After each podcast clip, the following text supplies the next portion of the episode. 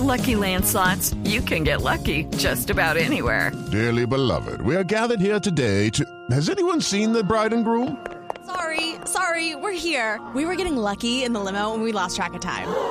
No, Lucky Land Casino, with cash prizes that add up quicker than a guest registry. In that case, I pronounce you lucky. Play for free at LuckyLandSlots.com. Daily bonuses are waiting. No purchase necessary. Void where prohibited by law. 18 plus. Terms and conditions apply. See website for details. Vamos a hablar de los jefes psi- psicópatas. Suena terrible. Qué horror. Yo creo que sí me he cruzado como con un par, mijito. Sí. Ahora, ¿cómo mandar y jefete? No, claro, hoy está. Hoy es el día, ¿no? Hoy es el día. Uy, creo que sí, conozco uno. Sí, Oh. yo, sí, yo conocí uno fuerte 10 y otro menos 15. fuerte. Sí, claro. ¿Sí? Sí, sí, sí. No, a todos se nos han cruzado unos tipos, esos que son como los tiranos corporativos, les dicen, ¿no? ¿Ah, sí? No fue señor. directamente jefe mío, pero conozco uno. Uf. Uy, sí. No, Tito, es que eso a uno se le cruza de todo en la vida. Una fauna, pues, ¿no? ¿Cierto? No, bueno, una fauna. eso se llama psicopatía corporativa. Ese tirano que se nos cruza. ¿Qué pasó? ¿Quién sabe qué se Un acordaron? no? comentario interno. bueno, muy bien, pues miren, para hablar de este tema vamos a hablar con el doctor Juan Manuel Sánchez Barrero, que es psicólogo con MBA, consultor organizacional, docente de pregrado y posgrado de la Universidad del Bosque en el área de psicología organizacional, que es de lo que vamos a hablar. Doctor Sánchez, muy buenos días. Buenos días, maestra. ¿Cómo estás? ¿Qué hacemos con esos jefes psicópatas? Bueno, yo gracias a Dios no, no, lo- no lo tengo hoy, pero, pero, pero sí se han cruzado por el camino. ¿Qué características tiene un jefe psicópata? Bueno, mira, pues, eh, cuando hablamos de psicopatía, es una, eh, digamos, una línea muy delgada divide lo que es patológico de lo no patológico. En general, el psicópata pues, tiene tres características principales. ¿Sí? La primera, no siente culpa bajo ninguna circunstancia. La segunda, ejerce, digamos, una influencia o una presión o una conducta delictiva eh, que afecta a los demás y Delictivo. aunque no siente culpa, lo disfruta mucho. Por el Ah, contrario, ¿no es cierto? Sí. Y lo tercero es que se ha detectado a través de muchos estudios que el psicópata en general tiene un alto coeficiente intelectual.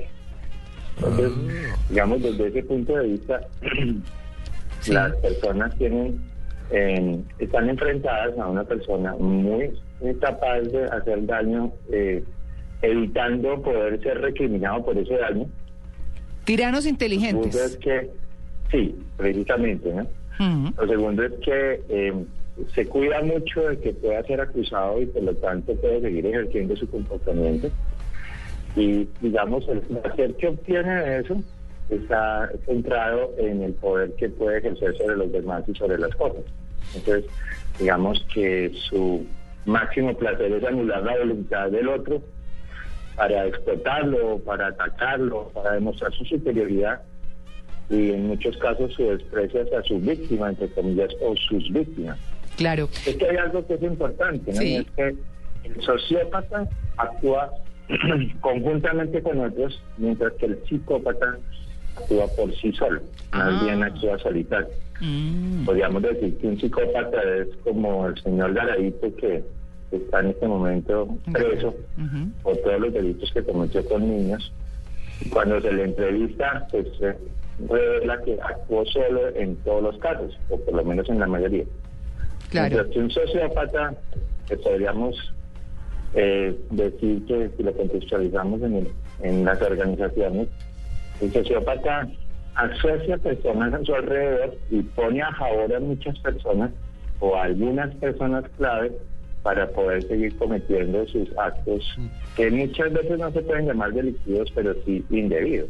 Indebidos. Comportamientos que no son Humillar a la gente, tratarla mal, por ejemplo. todo ese tipo de cosas. ¿no? Por ejemplo. Sí. Exactamente.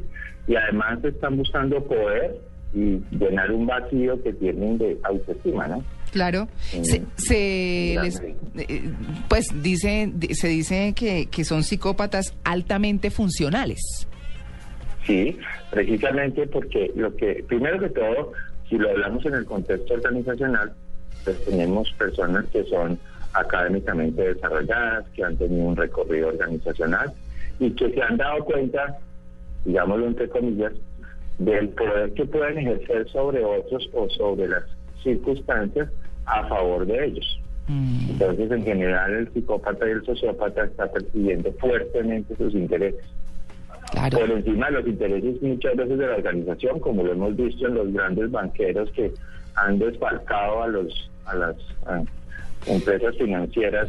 Lo vemos en Colombia, lo vimos en, en- en los últimos años con varios, digamos, jefes psicópatas que descarta- des- desfalcaron a los bancos y a las corporaciones. Y otras que son también, por ejemplo, en ámbitos de, de lo político o de lo militar o, eh, digamos, entes que pueden Sí. tener un fuerte control e influencia. Doctor Juan Manuel, cuando usted habla de los jefes psicópatas, cuando estas personas no son jefes, ¿están preparando ese momento? En general el psicópata busca poder, un poder dominante.